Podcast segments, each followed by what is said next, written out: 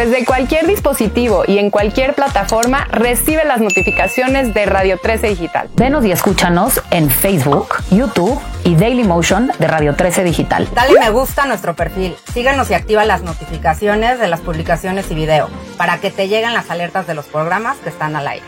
Escucha nuestro podcast en Spotify, Amazon Music, Apple Music y Deezer. Síguenos en YouTube. Búscanos como Radio 13 Digital. Suscríbete a nuestro canal y activa la campana para que te lleguen las notificaciones de todo nuestro contenido.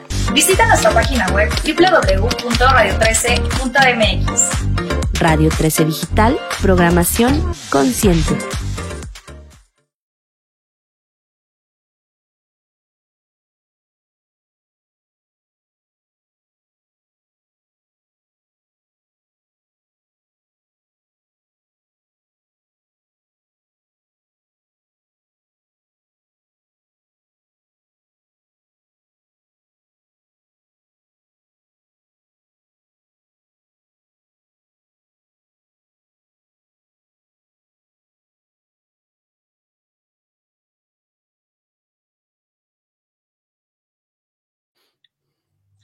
¿Qué tal amigos de Dame Bola, Radio 13 Sports y Radio 13 Digital?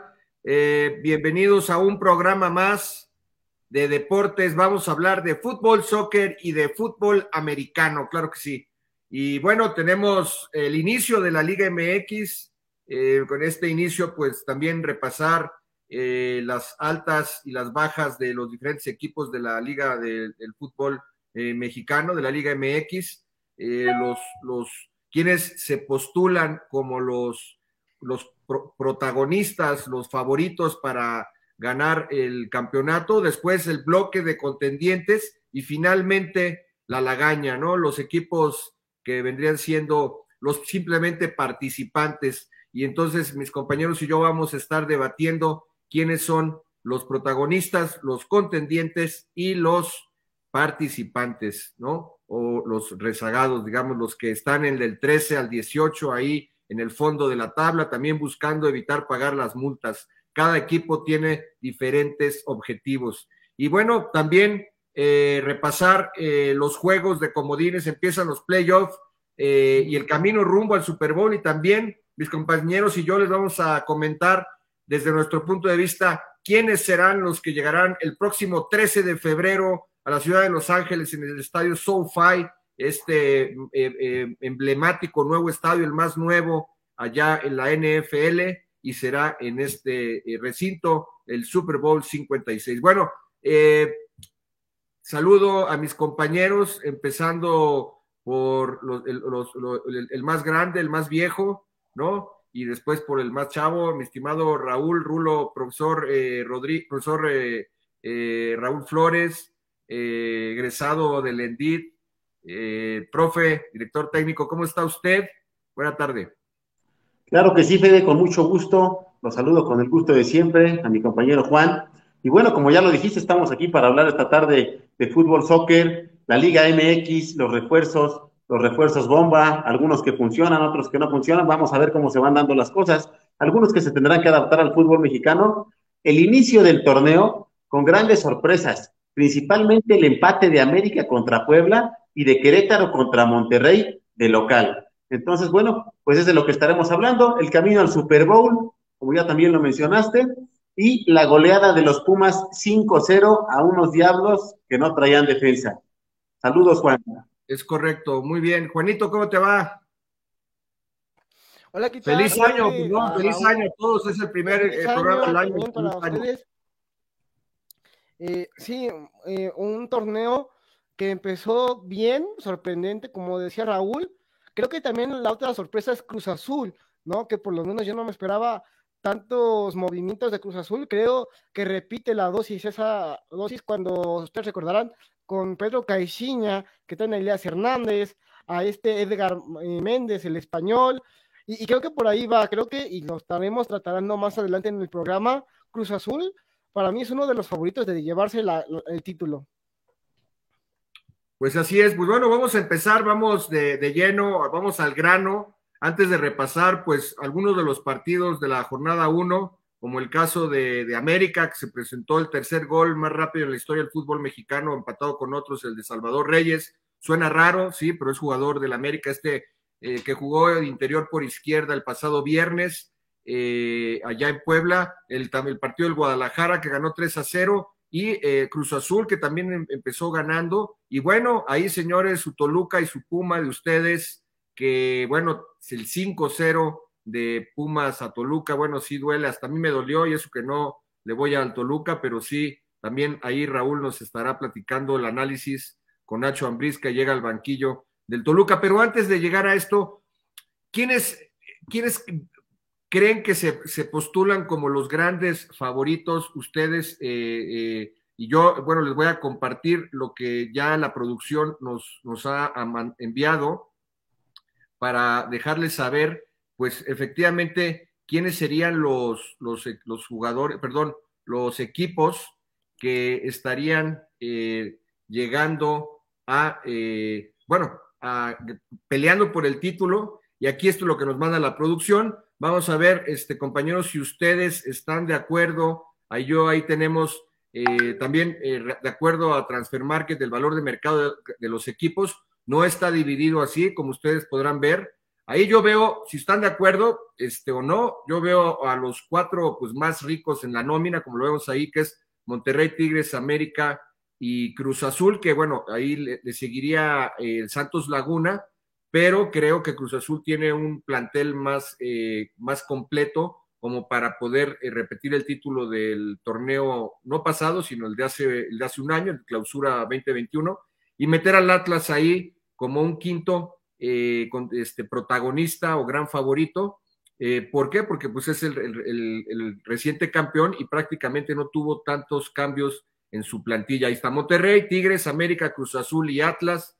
Después tenemos ahí a los, a los contendientes, un segundo bloque donde está el Santos Laguna, León, el Guadalajara, el Toluca, Pachuca, Pumas y Puebla. Y finalmente, como decíamos, los, los que estarán peleando por no pagar las multas, que es el Querétaro, Mazatlán, Necaxa, Tijuana, Juárez y San Luis. No sé eh, si estén de acuerdo con estos datos de la producción o estén, o, o estén de acuerdo. A ver, ¿quién quiere, quién quiere empezar? Adelante, Juan. Sí, bueno. Eh, yo, yo, estoy un poquito de desacuerdo con esta tabla, entendiendo que Santos para mí debería estar en la columna de, de, las, de los protagonistas. ¿Por qué? Porque recordando las veces que estuvo Pedro Caixinha al mando de los laguneros, se vio bien, se vio un cuadro sólido, ¿no? Ahí también por las bandas. Y también creo que Toluca. ¿Y por qué Toluca? Porque creo que junto con Cruz Azul fue de los mejores equipos que se reforzó. Es cierto, se comen cinco que debieron ser más, ¿no? Por parte de Pumas pero creo que Toluca tiene uno de los mejores entrenadores en la actualidad, como es Nacho Ambriz, y tiene a alguien como es eh, Camilo Zambetso, que sabemos que este jugador brasileño veterano, pues puede darte un buen juego, ¿no? Creo que también esos dos los pondría en protagonistas, mientras, mientras que a Monterrey yo lo pondré en contendiente, entendiendo que este Javier Aguirre eh, pende de un hilo pues bastante flojo, ¿no? una cuerda bastante floja, sobre todo en el partido que vimos ante Querétaro, que pues no sé ustedes qué opinen, a mí se me hizo aburridísimo. Creo que sí se notó ahí la jornada uno, pero no, no puede ser que Vincent Janssen no te pueda meter nada, ¿no? Y que dependas de una jugada polémica, entre comillas, de un penal que para mí no hay, y te excuses de que no tienes plantel completo. Creo que ahí esos serían los cambios más significativos que le haría a esta tabla. Sí, bueno, Santos Laguna, como dices, también llegó Leo Suárez, ¿no? Este, ¿quién más llegó a Santos Laguna, Juanito? ¿Nos comentabas? Sí, las altas bajas del el cuadro lagunero, permítanme un momentito. Mira, llegó Pedro Caixinha, Diego Medina del Tampico y Leo Suárez. Baja solo tuvo dos, eh, Diego Valdés del América, que no creo que sea tan sensible, entendiendo que Pedro Caixinha, pues nos tenía acostumbrados a, las bajas, ¿no? En su momento de Oribe Peralta, Darwin Quintero, de, de Santos y también eh, de Guillermo Almada, técnico que llega a Pachuca. Creo que a pesar de la baja importante y sensible de Diego Valdés, Santos tiene con qué para, aunque sea estar peleando en, protagonistas, ¿no? Que sea uno de los eh, caballos negros en este eh, Grita México Apertura a Clausura, quiero decir, 2022.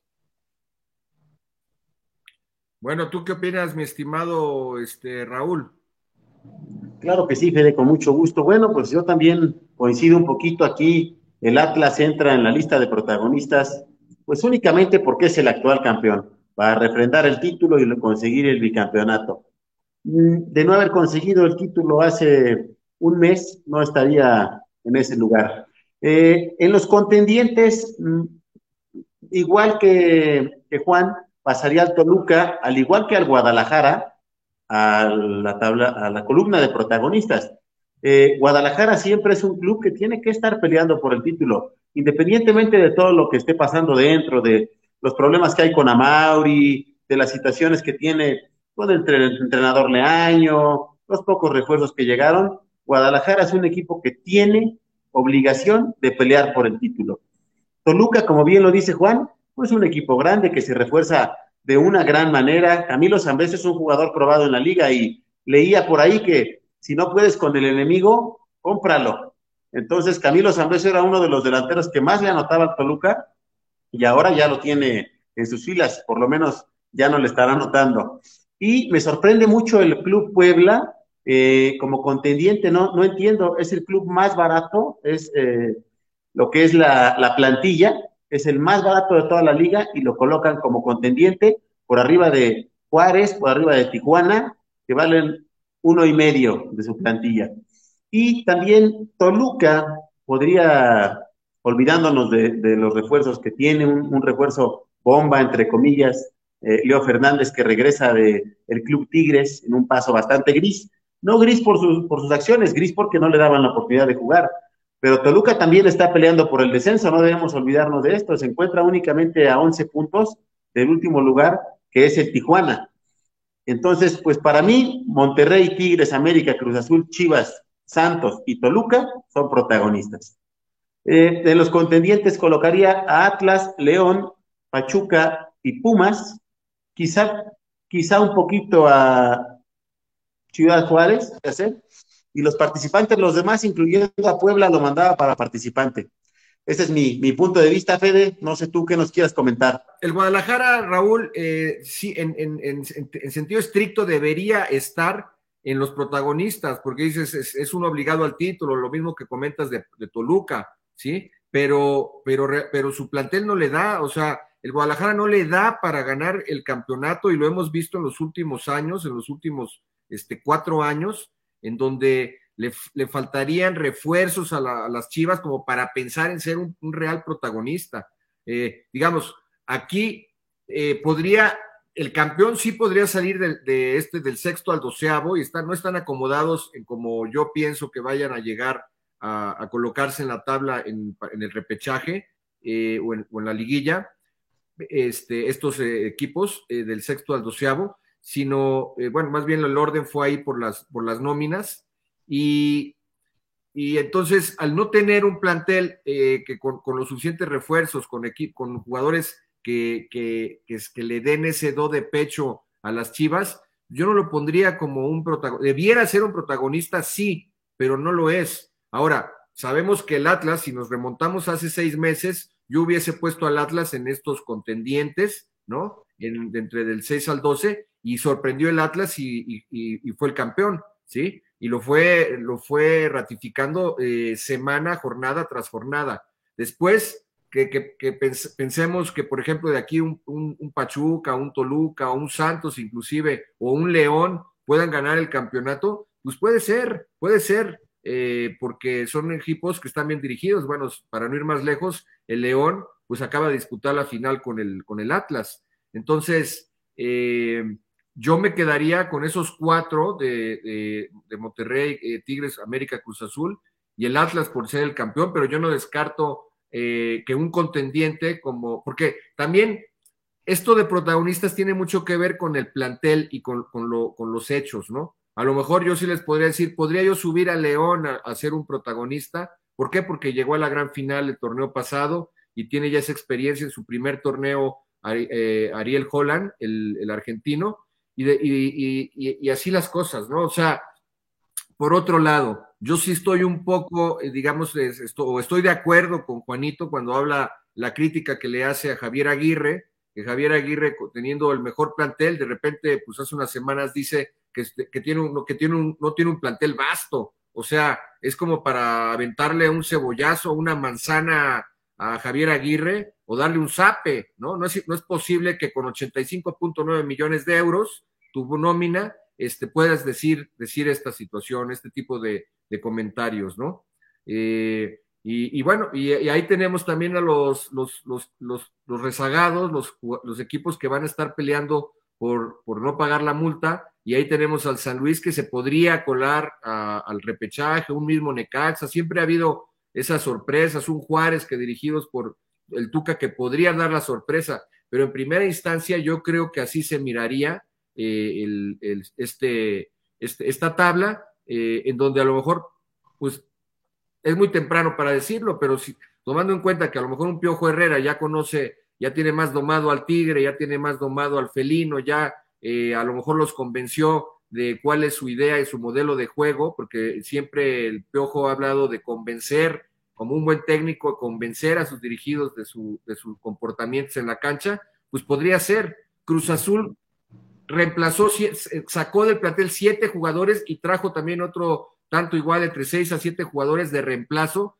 pero que se tendrían que acoplar muy rápido, ¿sí? No sé si ustedes ahí traen el dato de quiénes llegaron a la máquina y quiénes se fueron, eh, y, antes de pasarles la palabra, mencionar lo que ya citaste tú, Raúl, o sea, el, tema del Puebla, el Puebla con 20 millones de euros, pero con un, con un super técnico que lo ha demostrado eh, eh, muy eficiente porque con poco ha hecho mucho, este, con, pocos recursos ha logrado buenos objetivos. Nicolás Larcamón, pues sabemos que le decimos Riatamón, él, pues ahí lo tenemos, el plantel más barato o el menos caro junto con Pumas de Lilini, que Lilini, cuando ya todos, Juanito, no sé si tú también, pero estabas muy triste tú, David, y toda la hinchada de Pumas, que le estaba yendo de la patada en el torneo anterior y resulta que llegó a semifinales y, eliminó al América en los cuartos de final y fue acuchillado en las semifinales por el, por el arbitraje, por ese penal que no le marcaron al argentino Juan Ignacio Dineno, ¿no? Entonces, ahí con 23 millones y vemos cómo empieza el Pumas ganando en la jornada 1, 5-0 al Toluca, impresionante. Entonces, a Pumas también hay que tenerle respeto. Se fue Eric Lira, ¿no? Y este, y se han ido jugadores, porque Pumas no es un equipo que, que sea millonario, ha tenido que vender jugadores. Se fue Eric Lira eh, a Cruz Azul, lo venden para eh, meter dinero a las arcas del equipo, pero ahí tenemos que empieza ganando 5-0 al Toluca de Ignacio Ambriz. No sé, este, eh, eh, ahí si me quieran, me quisieran comentar el tema de las altas y bajas, si quieren pasamos a ese tema o tienen algo más que agregar aquí. Yo nada más quisiera para cerrar ya el tema, preguntarles a los dos, hace seis meses, ese Atlas, ¿en dónde se encontraría? ¿En qué columna estaría? Sí, yo, yo lo comenté ahora hace unos minutos, decía que con los contendientes, yo lo hubiera puesto en contendientes al Atlas de, Diego Coca. Yo lo habría, Juanito, ¿dónde habías puesto? ¿Mandé? Juanito, ¿dónde habías puesto al Atlas hace seis meses? Honestamente, y sin que me eh, linchen, ¿no? Con todo respeto, siendo que en participantes. E, entiendo que en esta temporada llegaron refuerzos, porque normalmente al Atlas llegan incorporaciones que no es lo mismo, ¿no? Creo que en participantes, por, la manera de juego, no digo Coca, eh, de, este torneo que pasó al otro en el Guardianes 2020, no se vio tanta idea, los resultados le salían, pues, perdón por la palabra, pero de churro, ¿no? Prácticamente, por, eh, por más que dejaba de hacer el rival, más que por mérito propio. Muy bien, Juanito, pues yo también podría a esa academia, a esos zorros del Atlas, como participantes del Grita México Apertura 2021. Pero bueno, Fede, vamos a continuar con el tema de las altas y las bajas. Así es, bueno, a ver, eh, señores, ¿quiénes, ¿quiénes llegaron a los, a los equipos eh, este, en Cruz Azul? ¿Quiénes son los que, salieron y quiénes, quiénes se fueron, quiénes llegaron? ¿Lo tienen por ahí? Sí, bueno, Walter Montoya que con todo respeto jamás aterrizó en México, ¿no? Ahí cada quien nos llegó a robar. Eh, Yoshimayo Tun, me parece que es una dura baja este peruano para la máquina. José Reyes, Orbelín Pineda, eh, el Piojo Roberto Alvarado, Andrés Gudiño. Esperaría que Andrés Gudiño junto con Sebastián Jurado sean la nueva cara de este Cruz Azul. ¿no? Se va de préstamo a Tepatitlán en la Liga de Expansión y llegaron pesos pesados, entre comillas, por Eric Lira, centrocampista, Alex, eh, Alex Mayor, Galeno Mayor, que en la lateral sabemos que tiene un talentazo, ¿no? En Chivas, desgraciadamente, no lo pudieron aprovechar. En Pumas volaba, y si me preguntan si se hubiera quedado en Pumas, hubiera ido a Tokio. A mí, opinión. Eh, también llega Charlie Rodríguez y Uriel Antuna. Y también eh, bombazo estelar sería eh, Cristian Tabó, este que llega a reforzar luego de la salida del Cabecita Rodríguez. Así es, Cristian Tabó, eh, que viene del Puebla, Eric Lira de Puma, ya lo decías, Mayorga, Uriel Antuna de, del Guadalajara y Charlie Rodríguez. Son este, en total eh, cinco, ¿no? Cinco altas de, de, Cruz Azul. Se pensaba que podía llegar también Pavón de Boca Juniors. Sin embargo, pues creo que la, la cláusula este, de, Sí, de recesión. que no, que no, que porque quiere meterle ahí un poquito más de cositas.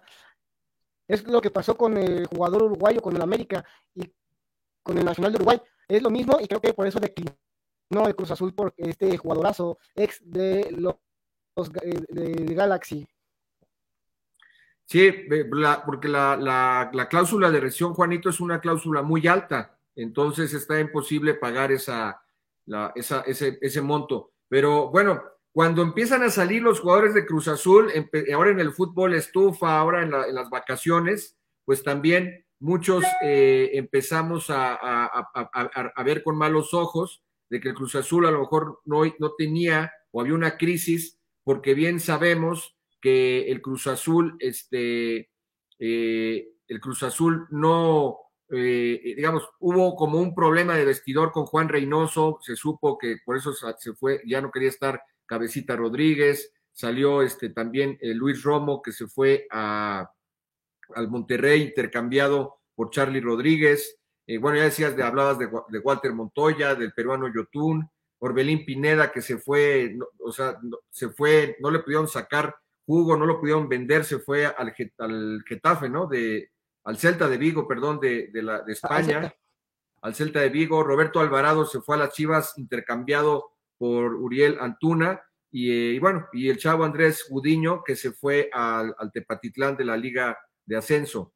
Ahora bien, este, cuando se da la salida, empiezan a llegar de a poco que los Tabó, los, lo- el último fue Eric Lira, este Mayor, Gantuna, se retrasó un poco durante, fue a finales de diciembre, pero al final se dio esta, esta situación. Por ahí, este Raúl tiene problemas con este, con este su, su imagen. Este, lo vemos que, bueno, creo que se, se nos, se nos fue. Entonces, esa es la, la situación con Cruz Azul. Después, eh, como bien citaban, eh, citabas, Juanito, una cosa son incorporaciones y otra cosa son verdaderos refuerzos, ¿no? Porque, digamos, si citamos a las Chivas Rayadas del Guadalajara, pues básicamente no se reforzaron, básicamente trajeron eh, una incorporación como este Paolo Irizar, este jugador eh, que solamente lleva un gol en toda, la, en toda su carrera en el fútbol mexicano, y lo, y, y, y lo reportaron como jugador para el tapatío, ¿no? Para, para no meter, para evitar las críticas, porque al, digamos, al, al, al, al citarlo como un jugador para Chivas, si hubiesen venido en la desbandada todas las críticas para el rebaño sagrado, porque al rebaño sagrado pues espera que lleguen jugadores de más cartel. Y Roberto Alvarado, que viene en cambio por Uriel Antuna, ya no querían saber ni madres de, de, de, de Uriel Antuna, porque, bueno, se dice, se rumora que metió en la, en, en, en, en la última jornada ya en Mazatlán este, mujeres al hotel, y bueno, tantas, varias, muchas indisciplinas que tuvo ahí Antuna, y el Guadalajara lo cayó porque, pues, si, no, si, si, si, lo, si lo ventilas, si lo, si lo, digamos, lo balconeas, pues entonces deprecias al jugador, cosa que hizo el Guadalajara en el pasado. Recordarás pues que los famosos borrachos que salieron del equipo en esa fiesta donde estaba, este, pues hasta salió, digamos, hasta, eh, ¿cómo se llama? Salpicado el, el, José Juan, el, Gallito Vázquez, que dice, pues yo estuve ahí, pero pues este, realmente ni tomé, ¿no? Eh, y bueno, estaban ahí varios eh, jugadores de las Chivas cuando salió la Chofis, López, este, ¿quién más salió también por ahí? Creo que Alexis, eh, Alexis Piña, Peña, perdón. Entonces, fue cuando salieron estos jugadores y ahora no, no lo balconearon y para que se pudiera dar en buenos términos esa salida de Uriel Antuna, que ya no lo querían, repito, pero no se, no se puede decir que haya habido grandes refuerzos, señores. ¿Por qué? Porque tampoco hay dinero en el, en el, fútbol mundial, inclusive por el tema de la, que todos sabemos de, de, los estragos de esta este, pandemia. Pero los únicos que podríamos citar como refuerzos, pues sí, es la, el equipo, como siempre, el Tigres de la Universidad Autónoma de Nuevo León, que trae, que incorpora, que, que, se refuerza con, con este jugador del Atlas, de defensa central, eh, eh, Jesús, Alberto Angulo de Tigres, eh, que se puede decir que es una alta interesante. El Monterrey también que trae a Rodolfo Pizarro, aunque también, bueno, con, yo creo que con asterisco, porque Rodolfo Pizarro, pues últimamente no ha sido el jugador que se espera de él. Salió Jonathan González al Querétaro del Monterrey, Cándido Ramírez al Juárez y Charlie Rodríguez, como sabemos, y en intercambio a Cruz Azul por Luis, por Luis Romo, ¿no? ¿Qué otras altas, señores, eh, digamos, pero refuerzos de verdad, ustedes consideran que, que, se dio en, esta, en este fútbol de estufa? Eh, mira, siento que, aunque Pablo Guizar no es como la bomba que se esperaba, pero recordemos que en los Juegos Panamericanos que se realizaron hace en el 2019, eh, corríjanme si me equivoco, fue partícipe de esa selección que comandaba eh, Jimmy Lozano, no, no, bueno, este del Jimmy, y, ganó la medalla de bronce, así que creo que no, o sea, a lo mejor sí no es tan sonado, pero para mí se me hace un muy buen refuerzo, yo lo pondría en refuerzo entendiendo que los jugadores que han llegado a las Chivas no han sido comprometidos, y tanto Pablo Iriza y este Alvarado se me hacen uno de los mejores jugadores comprometidos y jóvenes en Dorados hizo muy buenas cosas este Pablo Irizar, ¿eh? Yo, yo, yo le pondría ahí un ojito a este jugador. Pero yo, Juanito, en esta, yo sinceramente no lo considero un refuerzo, o sea, no es un jugador que tenga cartel, ha metido un solo gol en su carrera en la primera división, o sea, y, y, lo, y el otro Alvarado, el Piojo Alvarado que viene de Cruz Azul, pues realmente fue un intercambio por Antuna, o sea, no es un refuerzo, no estás trayendo refuerzos, simplemente fue un intercambio ahí, entonces yo sí te diría, como citaba hace ratito, Jesús Angulo a Tigres, pero también llegó Sebastián Córdoba del América a los Tigres. Esas sí son refuerzos, estos dos jugadores. Eh, y por otro lado, las bajas, ¿eh? Francisco Mesa, de Toluca, que se fue a Toluca, y Leo Fernández, que también se fue a Toluca de, de Tigres. Pero digo, Córdoba es un jugador que es inconsistente, pero al final es un buen jugador. O sea, tú no, tú no le dices que no a un Córdoba. Nadie le puede decir a un corredor que es un jugador que potencialmente te puede dar. Es lo mismo, veo tu cara, tu lenguaje, eh, tu expresión verbal, perdón, no verbal, y, veo que haces cara de embolia. Pero pues sí, o sea, yo también como mexicano, y más hablando en la selección nacional, pues sí, no me gusta que Córdoba sea un jugador tan inconsistente, lo mismo que Rodolfo Pizarro. Pero bueno, no sé qué piense el Rulo. Si me permite, yo hablaría también ahí de Cristian Tabó, como un refuerzo importante para Cruz Azul. Al igual que dices de Pizarro, Uriel Antuna llega a Cruz Azul, pero es un jugador inconsistente. Es un jugador de aquellos que se pierden en el camino, que tiene una proyección impresionante, pero no saben, no saben controlar eh, la fama y todo lo que trae eh, una carrera como esas. También. ¿De quién, perdón, ¿De quién dijiste eso? ¿De quién? Un refuerzo importante que creo que tiene que mucho para dar. Si bien en el América a lo mejor ya no cabía dentro del cuadro, dentro del modelo de juego de Solari, pero Nicolás Benedetti es un jugador bastante bueno y más para un equipo como Mazatlán. Y también, para terminar, la incorporación de Rubén Zambuesa al San Luis. Rubén Zambuesa es un jugador que ha demostrado que se puede cargar un equipo al hombro y llevarlo a un buen puesto dentro de la tabla. Entonces, para mí, esos son los refuerzos, pero son cuatro o cinco, no como otros torneos que llegaban refuerzos, pero al por mayor, algunos funcionaban, otros no, pero como bien lo dices, es una cuestión de dinero. Pero para mí, entonces, Cristian Tabó, Rubén Zambuesa, Nicolás Benedetti y Leo Fernández son los refuerzos, realmente refuerzos y no incorporaciones para este clausura 2022. Sí, este, creo que Tabó, eh, lo mismo también de Zambuesa. De hecho, justo ya para, eh, bueno, ahorita no sé, que Juanito, ya que entremos al, a ese partido, porque a todos nos llamó la atención esa derrota, esa goleada de Toluca ante Pumas ahí en CEU, el hecho de, de, de la salida de, de, Rubén Zambuesa del Toluca, ¿no? Sale junto con el Gallito Vázquez, Rodrigo Salinas, Antonio Ríos, Felipe Pardo y Miguel Barbieri. Rodrigo Antonio Ríos, que muchísimos años estuvo ahí en el, en el cuadro choricero. Rodrigo Salinas también, defensa lateral muy cumplidor. Y, y Rubén Zambuesa, como bien lo dices, es un jugador que te, que te hace jugadas, que te desequilibra, que te crea penales, que te manda centros, que hace un desequilibrio. Y bueno, a mí se me hace, eh, pues ahí eh, sabemos que la salida de Rubén Zambuesa es porque no había química con, con la llegada del nuevo técnico, con Nacho Ambriz de paso, bueno, comentar que se incorporó, como habías comentado, Leo Fernández, que viene de Tigres, Camilo Zambetso del Mazatlán y el Fideo Álvarez también del Mazatlán. Pero ojo ahí, este, Raúl, ahorita te lo dejo esto como preámbulo para que nos digas tu opinión de, de, de qué eh, está sucediendo y, qué, y qué va a suceder con el, con el Toluca.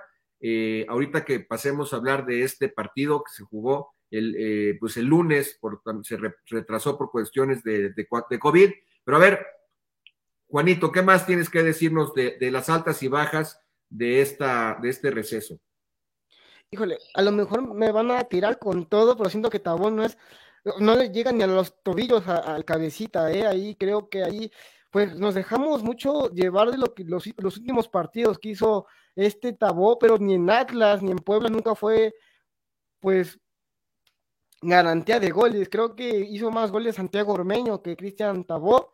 Es cierto que a lo mejor esto pues puede funcionar, ¿no? Para Cruz Azul por eh, el tema mediático. Y creo que Sebastián Córdoba no, no ha aterrizado después de lo que hizo en Tokio, ¿eh? A lo mejor eh, el Piojo Herrera, Miguel Herrera lo, lo rescate, porque sí, eso de darle en el América la casaca número 10, siento que le pesó. Y, y a lo mejor por eso es su nivel de juego tan, pues, eh, es que no sé ni cómo decirlo, bajo, tan de ¿no? Creo que ahí el Piojo Herrera tendrá que, pues, cambiarle el chip, la mentalidad, ¿no? De que es un jugador de fútbol, ni más ni menos.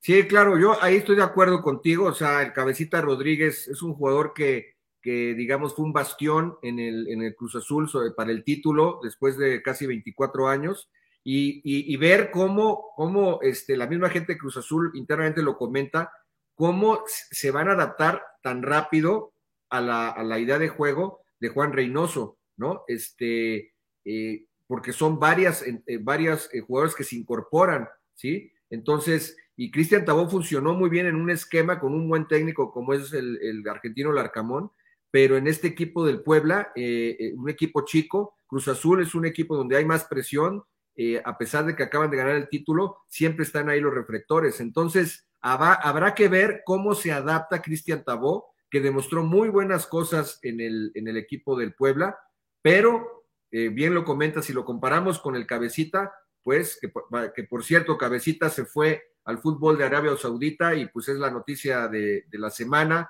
250 mil dólares eh, mensuales es su, es su, sueldo, ¿no? 5 millones de pesos por mes, imagínate lo que va a ganar el cabecita, y ahí también, bueno, pone un poco en riesgo su, su llegada a Qatar, porque bueno, sobre todo por, por la comparativa con los demás jugadores que van a estar en la Copa del Mundo, porque baja tu nivel de juego. Pero bueno, ese es otro tema de otra plática. Yo creo que las, las llegadas de Mayorga en la lateral izquierda, de Lira como contención, eh, de, Uriel Antuna, que lo puedes jugar, poner como extremo o como interior por derecha, dependiendo el parado, y, y, y Charlie Rodríguez como un volante mixto, de, eh, con una gran calidad técnica, creo que puede aportar bastante a Cruz Azul y la clave va a ser el profe Reynoso, cómo, cómo los haga funcionar y los haga funcionar rápido. Pero sí estoy de acuerdo contigo en ese comentario de Tabó.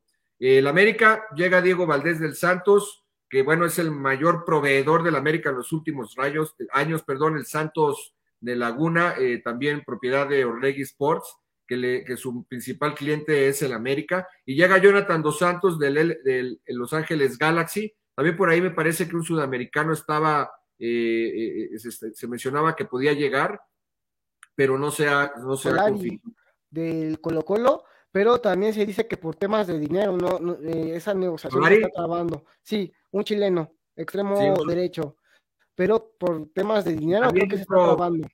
Brian, no recuerdo exactamente si también por ahí otro jugador, pero bueno, eh, estos dos jugadores que le van a aportar al América, pero y el América salió Benedetti, que ya comentaba, se fue al Mazatlán, Córdoba Tigres, Nicolás Castillo a Necaxa, Mario Zuna también salió, Renato Ibarra que llega a Cholos, eh, y Ramón Juárez al Atlético de San Luis. Eh, el América, pues que ya bueno, ya pasando rápidamente a analizar algunos de los partidos, lo que fue la, la jornada, no sé si quieren agregar algo más, eh, pero bueno, así es como se comportó en términos generales el mercado de invierno en el fútbol mexicano, ¿no? Entonces, eh, bueno, chavos, así fue. A ver, el América contra el Puebla, allá en el estadio Cuauhtémoc, el pasado viernes. Eh, yo justo estaba regresando de vacaciones de allá de Oaxaca y, y estaba, este, horas antes estaba camino a Puebla, ya no, ya no alcancé a llegar al partido a, verlo, pero lo veníamos escuchando en la carretera. El Puebla, el Puebla mete, el América, perdón, mete el tercer gol más rápido en la historia del fútbol mexicano. Ahí apenas se cobra el balón hay un, apoyo con el defensa central, que no recuerdo si es este Bruno Valdés o quién, lanza un juego directo, una, este, una jugada, un pase largo, donde no la mide bien el, el defensa central del Puebla, eh, se pasa y le, le llega al, al, balón en la entrada por el costado de la izquierda a Salvador Reyes, y encontró la de izquierda y sale un, un, cal, un calcetinazo, pero el balón se interna en el costado izquierdo del arco defendido por, eh, el, portero poblano, por Anthony Silva, el paraguayo, y se pone 1-0 el marcador. Al minuto 35 se hace expulsar Roger Martínez, también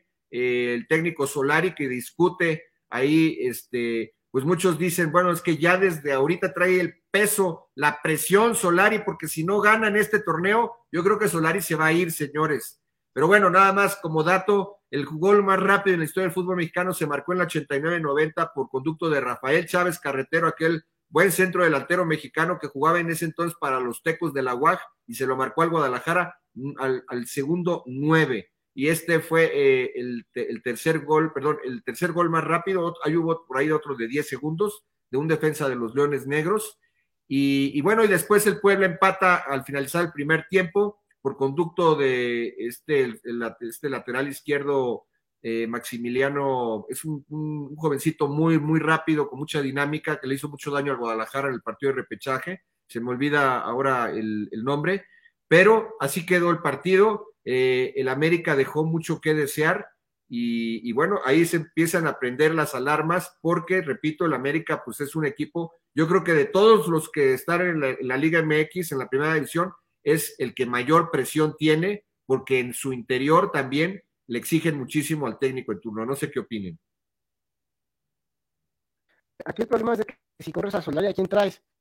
Eh, no, también ahí se especula nuevamente, pues ahí al piojo, pero pues sería un toma y daca, ¿no? Una, un, un infinito, y, y, ya hasta aburre, ¿no? Parece eh, Toluca en unos instantes que si no era Cristante, era el Ojitos Mesa, si no era Cardoso, si no era otra vez el Ojitos Mesa. Siento que ahorita no es, pues, del momento tan factible correr a Solari, entendiendo que, pues, todavía no, no se acaba el contrato y le tendrás que eh, pagar lo que le falte, y creo que la América no tiene para sustentar ese gasto tan fuerte. Sí, bueno, pero estoy hablando de que lo vas a despedir justo cuando acabe el torneo si no logra el título, no es que lo estamos corriendo ahorita, ¿no? Eh, bueno, eso pienso yo, ¿no? Pero, pero bueno, ya sabes que en este fútbol mexicano este, todo es posible. Y, pero bueno, yo creo que el América pues debe de, debe de caminar bien, este, porque bueno, Solari le ha agarrado eh, la onda al, al tema de la temporada regular y no así a la liguilla. pero este, bueno, En señores, ese, conectemos con la luz, conectando con tu luz, que es el eslogan de Radio 13 Digital en esta temporada que inicia en este 2022. Conectemos con la luz y la luz, la luz se le hizo al Guadalajara, Juanito, Guadalajara ganó tres goles a cero al Mazatlán. Las Chivas, impresionantes. Yo hace muchos años que no le veía marcar al Guadalajara tres goles en un lapso de aproximadamente cinco minutos. Eh, todo empieza con un penal que lo regala Néstor Vidrio, este jugador, cuando ganaron la medalla de oro olímpica allá en Londres, jugaba para el Pachuca, pero es un canterano del Atlas y tiene fama de que siempre regala dos goles por partido este defensa central y, le, y, la, y en, un pase filtrado al, delantero centro de las Chivas, el ingeniero Ángel Saldívar, eh, lo, faulea y se marca el penal, lo cobra Saldívar y después, al poco tiempo, viene un gol de, de digamos, de tres dedos, un golazo, ese, esos goles de, de ensueño, mágicos, eh, místicos, que se da eh, por conducto de Alan Eduardo Torres, uno de los de los contención del Guadalajara, que tiene y demostró tener buena técnica individual, un jugador joven, pero pues que ya tiene un bagaje impresionante desde fuerzas básicas con muchos partidos internacionales, inspirado, marca el, el 2 a 0, venciendo al arquero Viconis de, del Mazatlán, y des, poco, pocos minutos después, en el minuto 50, que este fue los goles, eh, sí, en el minuto 50, eh, viene el gol, porque me parece fue en el 44, en el 47 y en el 50. Este, se da una falta en la media luna del área, llega eh, Alexis eh, Vega, el mejor jugador del Chiverío, y con una clase como si fuera Diego Armando Maradona, pero con la derecha, le pegó, eh, no le pegó, besó al balón, lo abrazó, lo acarició, y apenas eh, cruzando la barrera, el balón se incrustó en el, en el costado derecho de Viconis, quien se metió a la portería con todo y la bocha, y se decretó el 3 a 0, y después de ahí se, no hubo más partidos, señores. En el segundo tiempo, el Guadalajara se dedicó a tocar el balón y el Mazatlán adelantó un poco las líneas, pero no, no, no le hizo ni cosquillas al chiverío. Y bueno, este, el Guadalajara empieza bien, pero nada para alardear nada para ilusionarse, es la jornada uno y era un, una obligación ganarle al Mazatlán. ¿Qué piensan ustedes? Sí, claro que sí, Fede, precisamente comentar ese punto, es impresionante. Tres goles en ese lapso de tiempo, me parece que son cinco minutos con 50 segundos. Eh, no solamente a las Chivas, no recuerdo, eh, ahorita no tengo ningún recuerdo de un equipo que haya logrado eso, seguramente lo debe haber, pero yo no le resto mérito a ese triunfo, independientemente de que haya sido contra Mazatlán, un equipo de los participantes en la liga, de los benjamines, de los equipos contendientes a pagar la multa por el descenso. Yo no le resto mérito. De cualquier manera, son tres goles marcados por las Chivas que no están para ilusionar, pero empiezan el torneo con el pie derecho. Y la clase que tiene Alexis Vega para meter ese gol de tiro libre, si lo sigue haciendo a lo largo del torneo, va a ser una de las armas principales para el Club Deportivo Guadalajara. ¿Tú qué opinas, Juanito? Sí, estoy de acuerdo contigo, pero siento que de repente ahí el nivel mostrado por parte de Chivas es bajo. Por momentos y por lapsos del primer tiempo, el Mazatlán se vio superior a, a este conjunto del rebaño sagrado y también creo que lo dicen el Chito Leaño en conferencia de prensa, ¿no? Hay un lapso del primer tiempo en donde les pasan por encima. Afortunadamente para el conjunto de las Chivas, pues Mazatlán no sabe definir. Y Néstor Video en un eh, en una barrida bastante pues polémica, en el sentido de que pudo haber sido hasta amarilla, porque prácticamente va a, a trompicar al jugador Chiva, pues le entrega eh, el partido en bandeja de plata, ¿no? Y, y creo que también Beña San José no ha sabido cómo eh, estructurarse bien, porque prácticamente juega bien el primer tiempo y, cualquier cosa regala el partido. Así que creo que no tan eh, eh, de, de, cajón este partido, pero sí un importante triunfo, sobre todo para lo que viene en la temporada por las Chivas. Así es, este, bueno, comentar, Maximiliano Araujo es el jugador eh, uruguayo que metió el gol eh, al América del Puebla, este, de 21 años, un gran eh, jugador de lateral por la izquierda. Y sí, entonces yo creo que no es nada para, para ilusionarse, falta muchísimo en el campeonato, pero sí te da un respiro para, ya el Guadalajara tenía muchos torneos que no empezaba ganando un campeonato y habían pasado, me parece que 367 partidos para que desde, me parece, del 2017-2018, un jugador mexicano metiera un gol en tiro libre. O sea, es impresionante este, este dato, pero así fue, así es la realidad. Entonces, bueno, vamos a ver rápidamente para pasar a hablar de una liga muy competitiva como es la NFL, el tema de Pumas 5, Toluca 0, señores, sus equipos. ¿Quién quiere empezar a analizar este juego? Y analizar un poco de lo que se espera de Pumas y de Toluca en este, en este torneo. Si me permites, Juanito, me adelanto. Ahí este, me gustaría hablar precisamente de la incorporación de Nacho Ambriz al Club Choricero. Realmente, pues, Nacho ha demostrado en el fútbol mexicano que tiene mucho potencial, que tiene ya vasta experiencia, ya es técnico campeón de la Liga MX y que ha hecho cosas buenas con, con poco presupuesto o con mediano presupuesto eh, independientemente de su paso que tuvo en el Huesca, que no fue el mejor, pero bueno, llega a un club deportivo Toluca que, como bien ya lo dijo Juan, no salía de Lojitos Mesa, de Ricardo Lavolpe, de Cardoso y de Cristante. Solamente iban reciclando a esos técnicos. Entonces, pues la afición escarlata está ilusionada. Independientemente del resultado 5-0, se espera a un club deportivo Toluca contendiente por el título, independientemente de todo lo, de todo lo que los reflectores, las grandes nóminas que tienen los clubes que le invierten bien. Y bueno, entrando ya a lo que es el tema del partido, es un partido sui generis, un partido bastante difícil, bastante bravo para ambos equipos. En primer lugar, se juega un lunes a las nueve de la noche, cuando ambos clubes están acostumbrados a jugar domingo a las doce del día. Eso, bueno, ya es desventaja. Sin embargo, Pumas, no, para Pumas no se le notó esa desventaja. Eh, en lo que hace al partido, mm, ante las situaciones de los casos de COVID que, que, se viven actualmente, Toluca empieza el partido con cinco juveniles, con cinco jugadores juveniles y con tres jugadores refuerzos que no están acostumbrados a jugar juntos. Entonces, pues es, es un, un armado de partido improvisado de alguna manera. Ya bien lo dijo Nacho en conferencia de prensa, la responsabilidad es absolutamente suya, no es nada ni del plantel, ni del COVID, ni de los refuerzos que no están eh, acostumbrados a jugar juntos. Pero bueno, se da ese partido, se dan esas circunstancias. De los cinco goles, cuatro goles fueron anotados de manera mmm, completamente desbalanceada, con jugadas de chilena, de tijera, con jugadores cayéndose. Y como lo dijo Juan, pudieron haber sido diez. La verdad es que se quedó corto de cinco. Tuvieron remates, tuvieron travesaños, tuvieron postes, hubo atajadas del arquero y algo que no sé si ustedes notaron, Toluca no tuvo ni una sola llegada durante los 90 minutos, no tuvo un tiro a gol.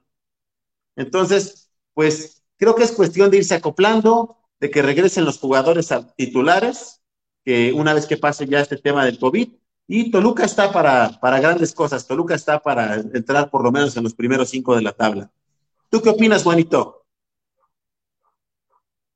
Sí, creo que a pesar de esta dura goleada por parte de, de, Pumas a Toluca, Toluca sigue siendo un equipo contendiente al título, ¿no? Y creo que sí tiraron la puerta, ¿no, Raúl? En el segundo tiempo ya a últimas, el del Canelo, ¿no? Que ataja a dos tiempos ahí de Talavera, pero sí creo que Toluca está bien dirigido por Nacho Ambriz, ya con experiencia europea. Y por otra parte, los Pumas, ¿no? Que es lo contrario a lo que dice eh, Javier Aguirre, a pesar de que les vendan pues prácticamente a sus figuras en la cantera, hay jugadores. Ojo, no estoy diciendo que la cantera sea, saquen buenos jugadores, pero por lo menos el día del partido, del lunes, pues supieron sacar las papas, supieron sacar ahí las manos. Así que creo que Pumas puede estar peleando el repechaje, porque no creo, como aficionado Puma, que clasifiquen de, de manera directa. Así que esperemos que esto sea un preámbulo eh, idóneo para ambas escuadras. Sí, un hat trick de, de Rogerio, ¿no? Este jugador brasileño, eh, eh, extremo de, o delantero de- del Club Universidad, que metió tres goles, le dieron una repasada al Toluca, y bueno, ahí se tendrá que poner las pilas, y de las pilas muy rápido Nacho Ambriz, señores, porque si no, se lo va a cargar la que nos trajo, ¿sí? Bueno, a ver, este, ¿algo más de este partido o pasamos a lo que sigue? Si quieres, ya nos vamos con la NFL. Aguante nada más, jugadores sin equipo, señores. La pandemia eh, está pegando muy fuerte en el tema del desempleo, en general en el mundo, en México no es la excepción, obviamente. Jugadores como Marco Fabián, como Giovanni Dos Santos, como de, de Carlos Fierro, que estuvo en San José, prestado por Chivas, el mismo este, Van Ranking, eh, que estuvo allá en, en- en- también en la MLS, y que ahorita no tienen equipos, por citar cuatro jugadores, y, y se ha mencionado mucho en los últimos días, hasta estuvo ahí promocionándose en una cadena eh, norteamericana de periodismo deportivo, de, de- de deportes, que la conocemos, ahí estuvo promocionándose Marco Fabián, y con todo y esto, no, todavía no tiene equipo, pues se habla, sabemos también de esa imagen que, que, que se creó, jugador como Fabián, como el mismo Jonathan Dos Santos, que fueron baluartes, bastiones, referentes, jugadores clave para ganar la medalla de oro olímpica en Londres con la selección mexicana de fútbol sub-23, allá hace 10 años, en el, ahora el 11 de agosto de, de este año se van a cumplir 10 años de esa gesta, la gesta, eh, la proeza más eh, grande en la historia del fútbol mexicano. Y bueno, desde ahí se empezaron a crear una imagen de jugadores indisciplinados, este, de gastos eh, inusitados, de locuras de la juventud y del ego que te da la vanidad, las mujeres, el rock and roll, ¿no? Y bueno, ahí está eh, a sus 32 años todavía con una con jugadores eh, que les dio don, eh, esos dones Dios para jugar de manera mágica al fútbol, pues ahí los tienes sin equipo, Giovanni Dos Santos y Marco Fabián, por citar este, uno de los principales eh, jugadores que nadie se atreve a contratarlos porque también son jugadores que te pueden influenciar a otros para llevarlos a la perdición o por lo menos para eh, ser una mala influencia. Bueno, este, pero sí hay gran cantidad de jugadores mexicanos que no tienen club y bueno, este, estamos en una etapa muy complicada en este aspecto. Pero vamos a hablar eh, también de, de, cosas no tan tristes eh, como es que ya la NFL, catalogada como la mejor liga deportiva del mundo, por lo que genera en dinero, sobre todo eh, por su formato competitivo, eh, por su formato estructural, para que buscar una equidad, eh, una competitividad en los equipos, está llegando a su, a, su, a su prólogo, a su última etapa, es decir, los playoffs. Aquí vemos los equipos en verde, son los equipos que han calificado y este fin de semana que viene se van a jugar los juegos comodines o los wild card, como conocemos. ¿Cómo quedaron las posiciones? Los Cowboys con 12-5 en la este fueron campeones divisionales, los Rams en el oeste con 12-5, los Packers con 13-4 y los eh, Bucaneros con 13-4 en la división sur. Las Águilas de Filadelfia, los Cardenales eh, de Arizona y los 49ers de San Francisco entraron como, como comodines. En la conferencia americana, los campeones divisionales en la este, los Bills, en la oeste, los jefes de Kansas City de Pat Mahomes, en la norte, los bengalíes de Cincinnati, comandados por el gran Joe Burrow en su segundo año como profesional. Recordar que el año pasado se fracturó, eh, se lastimó muy pronto y quedó fuera por toda la temporada. Y en la división sur, los Titanes de Tennessee, flamantes, sembrados número uno en la, en la conferencia nacional, son los eh, Green Bay Packers de Aaron Rodgers. ¿Y quiénes son los comodines en la americana? Los Patriotas, los Raiders y los Steelers. Voy a citar de que en la jornada, en la semana 18, ya estábamos jugando playoff porque varios equipos se enfrentan y si pierden quedan fuera, si ganan logran clasificar a esta instancia de playoff, como son el caso, voy a estar dos partidos que tuve la oportunidad de ver el domingo, que se fueron a tiempo extra ambos, como fue el caso de los 49ers visitando allá en el SoFi Stadium a Los Ángeles Rams. Los 49ers perdían 17 a 0 y en el medio tiempo 17 a 3 vinieron de atrás con un gran juego del receptor Divo Samuel y, se puso las pilas eh, contra todo pronóstico de que se le habla que es un coreback que, que es pecho frío, como, como, se dice en el soccer, eh, como es Jimmy Garoppolo, pudo comandar a los 49ers para ganar el partido eh, al final por marcador de 27-24. sobre todo la última serie ofensiva para empatar a 24 puntos fue impresionante. tenía que anotar sí o sí los 49ers con menos de dos minutos en el reloj en los famosos eh, eh, game winning drive, pero en este caso no fue un game winning drive, sino fue para empatar. Eh, fue el, el, el, un four, four quarter comeback drive. Y bueno, así se presentó y se fueron a tiempos extra y los, y los 49ers lo lograron ganar 27-24 con un, con un gol de campo. Más tarde en la noche, en el Sunday Night Football, el equipo de los eh, jugaron los perdón los eh, los, los Raiders de Los Ángeles que recibieron a los Ángeles Chargers del coreback eh, Justin Herbert. Señores, qué partido fue este. Terminó ganando Raiders 35-32. Con los, en los últimos dos segundos pararon el reloj para patear el gol de campo y estuvo a punto este partido de quedar empatado Ahí lo, interesante, el morbo que se presentó ese domingo en la NFL fue que si empataban estos dos equipos, pasaban ambos equipos, tanto los Chargers como los Raiders de la división oeste, y dejaban fuera a los Pittsburgh Steelers. Pero ahí se, vio la, competitividad y bueno, la legalidad de esta liga, inclusive llamó la atención que faltando menos de un minuto, cuando el, reloj marcaba 38 segundos, el, head coach de los Chargers eh, pidió un tiempo fuera cuando estaba a lo mejor a los Raiders, pues ya consumir el reloj, a lo mejor pues era una cuestión de, de si no lograban el primero y diez, o pateaban largo, este, un gol de campo muy largo, o a lo mejor se hincaban y el partido se acababa.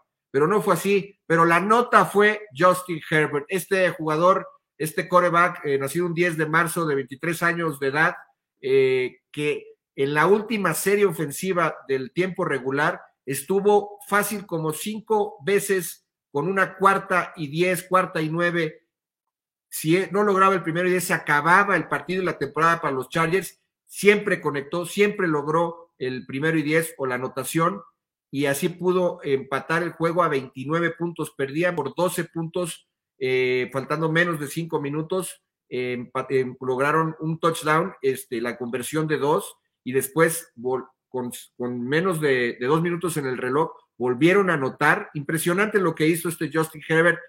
Grábense este nombre, eh, auditorio, compañeros de Dame Bola y Radio 3 Sports. Justin Herbert, grábenselo. Los mejores eh, corebacks en la historia de los Chargers han sido Dan Fouts, el montañés, y este Philip Rivers, pero este chavo los va a sobrepasar, créanme, lo necesita nada más reforzarle. Lastimosamente perdió el partido y eh, Chargers quedó fuera, pero bueno, terminó este, mágica la temporada de la NFL, que nos pone con los partidos ya en este fin de semana en la conferencia americana, los voy a citar, los bengalíes eh, reciben a los Raiders, el cuarto contra el quinto sembrado, el sábado 15 de enero a las 3.30 de la tarde, los Bills reciben a los Patriotas el sábado 15 de enero a las 7.15 de la noche, los jefes a los Steelers el domingo 16 a las 7 y cuarto de la noche, hora del centro del país, y en la conferencia nacional, el domingo, ambos partidos que voy a citar, Tampa Bay recibe de Tom Brady a Filadelfia a las 12 del día. A las 3.30 de la tarde, los Cowboys reciben a los 49ers y los Rams a los Cardenales de San Luis. Por primera vez en la historia, un partido de comodines que se va a jugar en Monday Night a las 7 y cuarto de, la noche. Y bueno, rápidamente eh, decirles o citarles eh, los favoritos o un poco de análisis de estos partidos, porque bueno, ya tenemos eh, poco, poco tiempo, es el hecho de los jefes contra los Steelers. Todo el mundo puede decir que Pat Mahomes va a vencer fácilmente a los Pittsburgh Steelers, pero recordar que los Steelers tienen, es el, equipo con más eh, capturas de, corebacks y cuando hablamos de, de, aquellas, eh, de aquellos parámetros o variables de que hacen las mejores defensivas. Dicen que las ofensivas ganan partidos, pero las defensivas ganan campeonatos.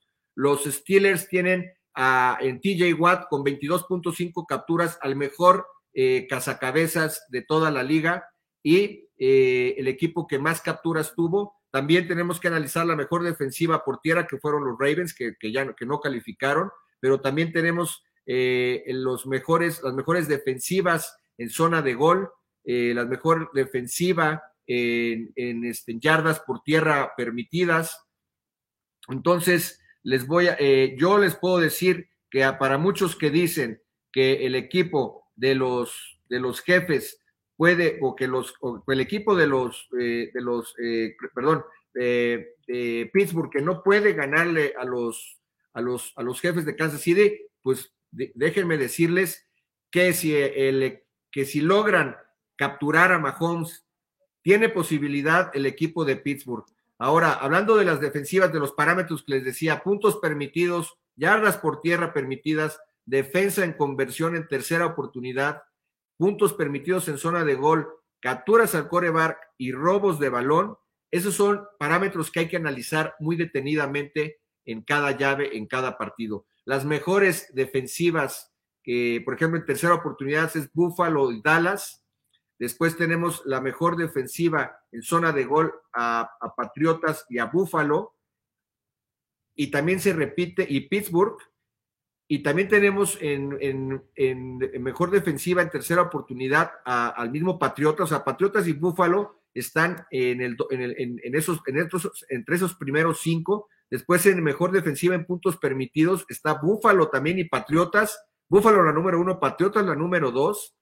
Cowboys está en la séptima, por ejemplo. Después en capturas al coreback les decía Pittsburgh con 55, los Rams con 50. Búfalo es la décima con 42. Entonces, ¿Qué quiero decirles con esto? El equipo de Pittsburgh, claro que tiene oportunidad de ganarle a, a Pat Mahomes y a los jefes de Kansas City, porque tiene una muy buena defensiva y bueno, ahí habrá que ver lo que pueda hacer eh, Ben Roethlisberger, que bueno, ya prácticamente serían, sus, puede ser su, el último partido de, de, su carrera con el equipo de los Steelers. Bills que recibe a Patriotas va a ser un gran encuentro, muy parejo. Eh, yo, vamos a ver si Josh Allen puede ganarle a esas estrategias y ya lo revisamos. Patriotas tiene una gran defensiva y tiene al mejor estratega en la historia de este deporte en la persona de Bill Belichick. Y bueno, vamos a ver este, qué sucede. Yo creo que ahí va a ganar Bills, me atrevo a decirlo, a pesar de que está este, Belichick, me voy a atrever a apostar en contra de, de, de Belichick los bengalíes le van a ganar a los Raiders. Joe Burrow es otro personaje, señores, que es en su segundo año y en su primera temporada completa está dando unas grandes notas. Bengalíes, yo creo que es de las mejores notas y mejores sorpresas en esta temporada. Tampa Bay de Brady no va a tener problemas para ganar a Filadelfia el domingo a las 12 del día. Los Cowboys y los 49ers se enfrentan no se han enfrentado desde el 15 de enero de 1995 en el partido por el campeonato de la Conferencia Nacional, que ganó San Francisco 38-28 y a la postre ganaría el, Super Bowl a, San Diego. Desde entonces no se enfrentan. Eh, la llave entre estos dos equipos, San Francisco ha perdido en playoffs eh, cinco juegos y, ha ganado cinco el equipo de Dallas. Eh, ese es los enfrentamientos históricos entre estos dos equipos. Eh, Dak Prescott contra la defensiva, eh, también una muy buena defensiva que llegó hace dos años al Super Bowl, comandadas por Nick Bosa también, hermano de, del otro Bosa que está en, los Chargers, que ya quedó fuera de los playoffs, este, y, compañía. Jimmy Garoppolo, vamos a ver si tiene los tamaños también. yo creo que va a ser un juego también muy parejo y bueno, está para cualquiera, pero me tengo que decantar porque así el, público siempre va a querer que demos, eh, que sentenciemos a un ganador. Yo creo que los Cowboys apretadamente le van a ganar a los 49ers, pero este es un partido, una rivalidad de antología. Y los Rams contra los Cardinals, los Rams que también juegan en el SoFi Stadium, eh, ya no lograron ser el segundo sembrado, pero creo que van a ganar eh, con todo y que Matthew Stafford dejó dudas en esa derrota contra San Francisco el pasado domingo. Creo que los Rams, comandados también por una de las mejores defensivas de la liga, como Aaron Donald, como Von Miller, que llegó como un refuerzo, como Del Beckham Jr., este wide receiver también que llegó como refuerzo, y, este, con grandes eh, luminarias en este, en este equipo comandados por Sean McVay, uno de los, eh, de los head coach más jóvenes y el head coach más joven en haber llegado a, un Super Bowl, pues bueno, tienen ahí la oportunidad de perfilarse al Super Bowl. Juanito, eh, yo todavía me voy a reservar mi comentario para quienes van a llegar al Super Bowl. Todavía no lo voy a, no lo voy a comentar. Creo que quiero ver estos juegos de comodines y aunque sin embargo, pues tú puedes citar a equipos como, como Buffalo, que tiene una gran defensiva del lado de la americana. No, puedes descartar a, Kansas City y tampoco a Tennessee, que es el sembrado número uno. Esos serían los tres para darles un adelanto. Y por el otro lado, en la nacional, eh, pues sin duda Green Bay, que hoy descansa esta semana. Este, por el otro lado tenemos a los, a los, a los Rams y eh, a los Cowboys. Los Cowboys, los, los Green Bay Packers, o en este orden, los Green Bay Packers, los Rams y los Cowboys. No pongo a Tampa Bay por la cuestión que ha pasado últimamente, lo que ha pasado en el equipo, la salida de Antonio Brown, la lesión eh, de, Chris Goodwin, y, pero sin embargo, tú no, nunca puedes apostar en contra de, Bright de Tom Brady. Yo no voy a apostar, yo ya me cansé de apostar en, eh, en contra de Brady. eh, sin embargo, por estas situaciones, creo que no veo en el Super Bowl a Tampa Bay, o lo veo, pero en, un, en, un- en una cuarta, en una cuarto chance, en una cuarta prioridad.